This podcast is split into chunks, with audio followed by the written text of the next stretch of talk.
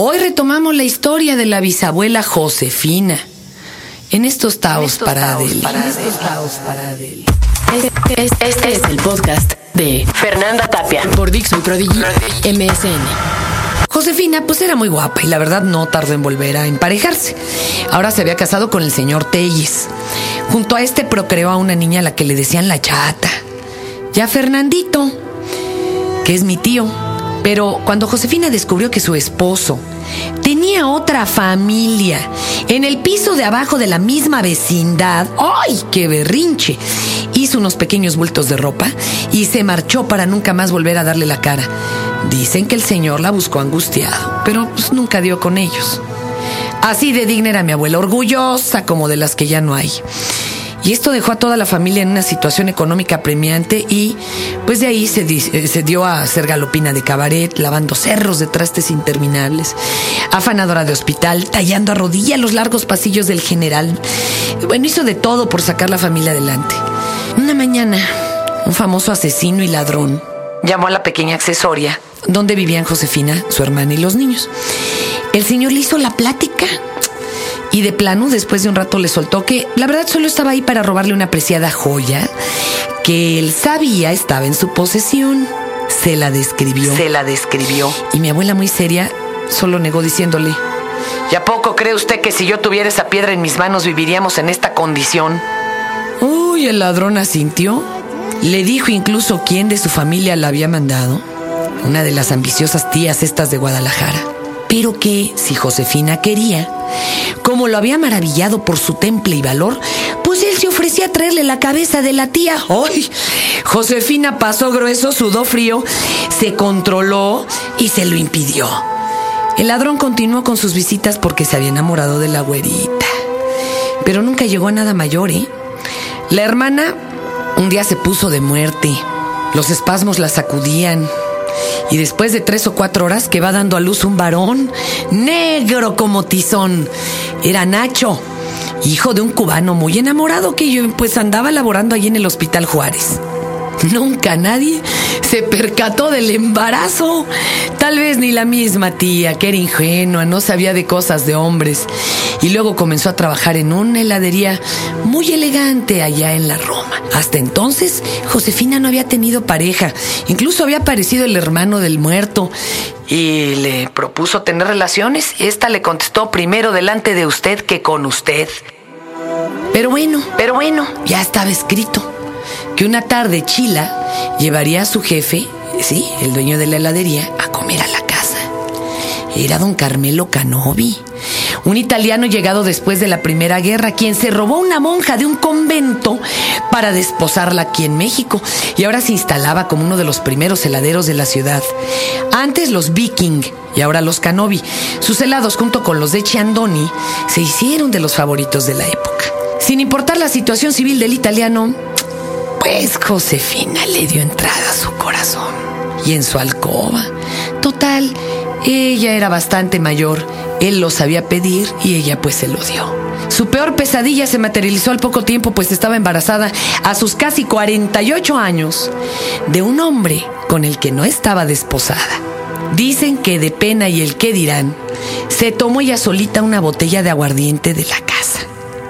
Ah, allí estaba ella encerrada y en medio de la borrachera se golpeó la cara. Y por más pena aún del moretón, ya no se atrevió a salir sino hasta después de una semana. El italiano por su lado, no hombre, recibió festivo la noticia. Y cuando nació Carmen, tu abuela, mi querida Deli, él predijo, esta niña mantendrá toda la familia. Y la pobre de Carmen se ha encargado de cumplir a cabalidad la profecía. El señor Canovi llegaba muy cansado de sus labores, se bañaba, pero solo el rostro, el pecho y las axilas, eso era el baño. Se desparramaba en el sillón, se aflojaba el cinturón dejando ver una piel blanquísima en su estómago y a escuchar el radio. Mi madre lo adoraba y él también la quería, al grado que cuando cambió de amante, él pretendió llevársela con él, pero la muerte le sorprendió dejando nuevamente a Josefina a la deriva. La otra familia, la de los parientes ricos, pues trataron de ayudarle, pero cuando la colocaron haciendo el aseo en un hotel de su pertenencia, Josefina rompió un jarrón y nunca se atrevió a regresar otra vez por puritita vergüenza. Y ahí volvió a desfilar por hospitales, casas particulares. En una la hacían bañar al señorito de la casa, como de 18 años, chico labregón, como si fuera bebé de brazos, le tenía que lavar hasta la cola. Luego se fueron a vender gelatinas allá por Iztapalapa. El lugar era tan cerrado, era provincia pura en esa época, en donde los lugareños pasaban y veían las gelatinas en vasitos, ¿no? Y decía, oye, ma, ¿qué es esa agua de colores en el vaso boca abajo y no se cae? No vendían nada porque la gente no sabía qué era. La hizo hasta de portera. Fíjense que era tan responsable que se dormía vestida y junto a la puerta como el cargo lo exigía.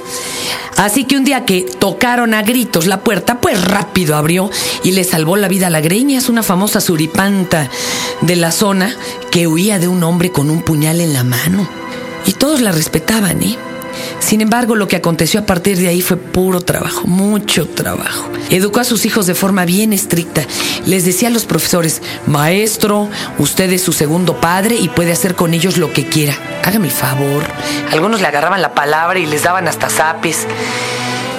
Ya vieja, la verdad es que mi mamá trató pues de llevarla a vivir a Acapulco, que tuviera su servicio empleada del hogar y cocinera pero la abuelita enloquecía con ese calor asfixiante, esa inactividad prolongada, lo pasudas de las muchachas de por allá. Dicen que vaciaba el ropero hasta tres veces diarias de pura desesperación, pues la tuvieron que regresar a México. Y luego la adoptaron en casa, la pobre me tuvo que cuidar a mí, su nieta. Pobre Josefina. Mira que lidiar esa edad con una niña hiperactiva y pues su espacio se redujo a los 12 metros cuadrados de su recámara. Ahí de pronto la descubríamos cambiándose las medias gruesotas que usaba y en un atisbo de picardía le decía a mi papá, ándele don Oscarito, todavía le gusta ver lo bueno. Su lenguaje, la verdad, me fue transmitido. Ya tenía palabras inigualables para cada ocasión, como baquetón para los indolentes, fachosa cuando andabas mal vestida, estás Patricia en lugar de estás loca. Y cuando ya, ya hacía un berrinche terrible, me decía, estás conviliada. Si andabas muy meona, te decía, eres como la Maiturín. Porque muchos de estos dichos venían de personajes reales. La Maiturín era una señora muy rica de épocas de la Revolución que perdió la razón y la andaban transportando en un tren para un manicomio de la ciudad.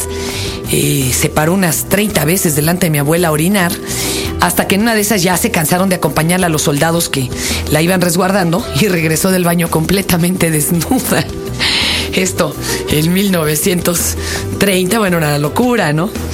Eh, otra era Andas como el Peláis, cuando andabas muy peleonero. El Peláis era un super personaje de Guanajuato pelonero como él solo.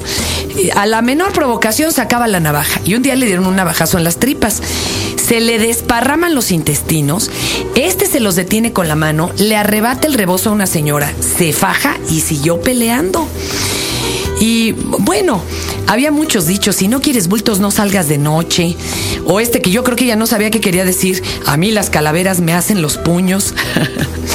y la mejor, cuando entraba uno a la adolescencia y te arreglabas, no, no, no. Te decía, mm, esta ya anda de caliente. O sea, te bajaba toda la carga hormonal, Chihuahua. Ya muy viejita, la verdad es que solo iba a su templo, templo espiritualista, como esta novela de Hasta no verte Jesús mío de Poniatowska. Eso profesaba ella. Hablaba poco con los vivos, pero ella tenía contacto con Dios, con los santos y hasta con los muertos. Se iba todos los domingos a esta vecindad en la colonia Guerrero y ahí mismo en el mercado eh, de Mosqueta bueno, compraba una cantidad de cosas deliciosas. Llegaba anciana cargando dos bolsotas del mandado llenas de cosas hermosas como rebanadas de sandía, pencas de plátanos maduros, habas preparadas, delicioso guacamole fresquecito que nunca se ponía oscuro porque lo hacían con leche, su pápalo, su perejil y en una bolsita unas paletitas en forma de gallitos con sabor a tamarindo muy azucaradas que ahora extraño tanto. Le decíamos, Josefina, no cargue, pero ese era su gusto. Ya más grande, haciendo la limpieza que se negó a dejar de hacer, se fracturó una pierna, un coágulo se le fue al cerebro, perdió el habla. Siempre le ocultamos que su hija la chata ya había muerto y una vez nos escribió en un papel que la acababa de visitar en el hospital, imagínense. En el hospital todavía se ufanaban en que podrían soldarle el hueso de la pierna, pero mientras le hacían un estudio la dejaron desnuda varias horas y se les terminó muriendo de pulmonía. ¿Qué edad tenía? ¿Quién sabe? ¿Quién sabe? Todos sus papeles se habían perdido en la inundación de la presa de la olla.